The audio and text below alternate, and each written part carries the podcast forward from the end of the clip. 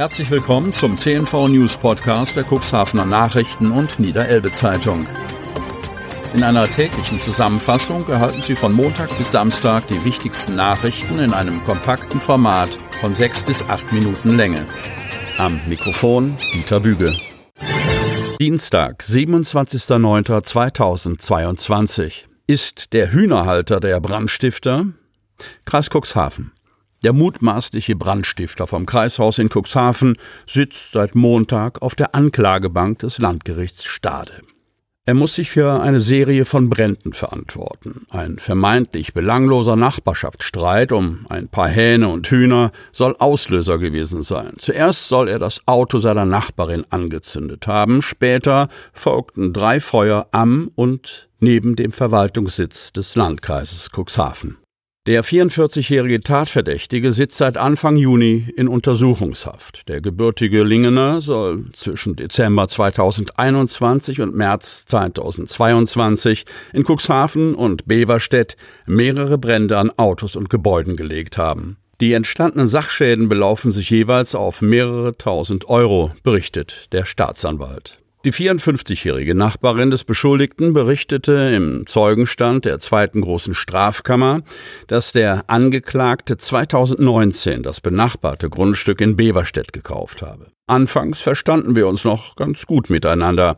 Irgendwann wurde uns der neue Nachbar suspekt, als er anfing, von diversen Projekten mit ausländischen Geschäftspartnern zu reden. Zudem erzählte er, dass er in Ostdeutschland ein Tierhaltungsverbot erhielt. In Beverstedt hat er dann Geflügel, unter diesem auch acht bis neun Hähne, die im Minutentakt krähten, gehalten, erklärte die Nachbarin. Die Hennen und Hähne liefen mit der Zeit auch auf dem Grundstück der Nachbarn. Diese haben sich dadurch gestört gefühlt. Im Dezember habe der Beschuldigte der 54-Jährigen und ihrem Lebensgefährten unterstellt, seine Hühner gestohlen zu haben, da er diese nicht mehr finden könne. Es folgten Streitigkeiten zwischen den Nachbarn und die Anwohner hätten aufgrund der lauten Hähne ein Lärmprotokoll beim zuständigen Ordnungsamt eingereicht. Dieses informierte dann das Veterinäramt des Landkreises Cuxhaven über die Missstände. Er drohte mir dann und wir hatten einen heftigen Streit, erzählte die Nachbarin. Ein paar Tage später habe in der Nacht ihr Auto gebrannt. Auch das Veterinäramt Cuxhaven habe sich nach einer Tierschutzanzeige gegen den Angeklagten eingeschaltet und dessen Grundstück kontrolliert.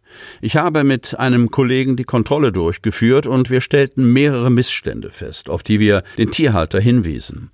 Die Zustände haben sich nie geändert und das Geflügel wurde immer noch nicht tierschutzgemäß gehalten. Auch fühlte sich der Tierhalter von den Behörden bevormundet, so der 39-jährige Veterinär. Gegen den Beverstädter sei ein Tierhaltungsverbotsverfahren eingeleitet worden. Nach diesen Geschehnissen im Dezember 2021 habe der Beschuldigte vier Brandsätze beim Kreishaus in Cuxhaven gelegt. Zwei dieser Brandsätze fingen kein Feuer. Der eine Brandsatz befand sich in einem blauen Müllsack. In diesem waren diverse Kanister sowie Papier und ein Teelicht, über das eine Rolle Klopapier gestülpt war, berichtete ein Ermittler der Polizei und fügte noch hinzu, dieser Brandsatz hat aber nicht angefangen zu brennen. Der Angeklagte hat sich in der gestrigen Verhandlung noch nicht zu den Vorwürfen geäußert. Ohne den anderen geht es nicht. Cuxhaven. Seit 1975 ist die kleine Boots- und Schiffswerft in der Kapitän-Alexander-Straße in Cuxhaven im Besitz der Familie Dezkeit. Der Reeder und Eigentümer der Werft, Christian Dezkeit, berichtet von den Veränderungen und der wichtigen Symbiose zwischen kleinen Werften und der Krabbenfischerei an Nord- und Ostsee.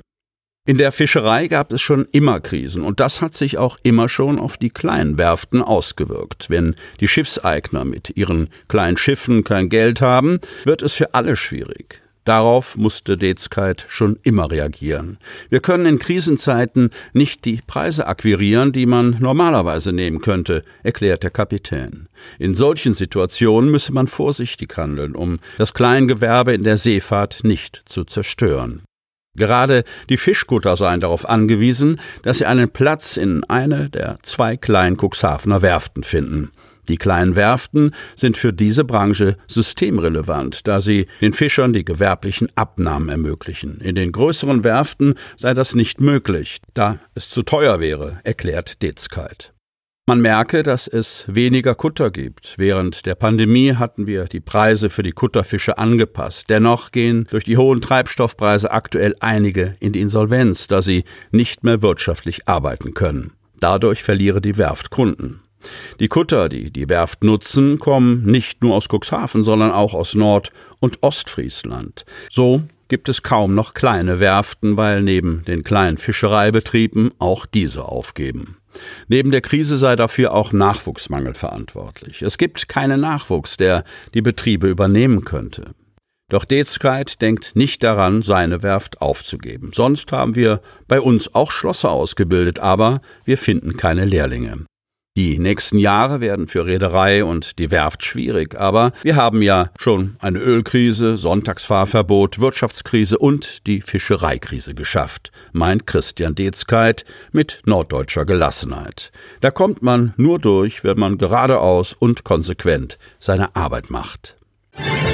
Hemmorer betrunken mit Roller unterwegs.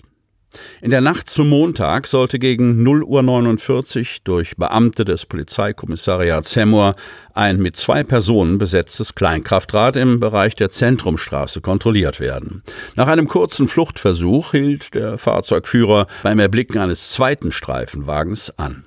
Der Fahrzeugführer, ein 19-jähriger Hemmorer, gab zunächst an, den Roller nur geschoben zu haben. Der Grund für die kurze Flucht war schnell gefunden. Ein Atemalkoholtest ergab einen Wert von über 1,6 Promille. Dem jungen Mann wurde eine Blutprobe entnommen, sein Führerschein wurde sichergestellt. Sie hörten den Podcast der CNV Medien. Redaktionsleitung Ulrich Rode und Christoph Käfer. Produktion Win Marketing, Agentur für Text- und Audioproduktion.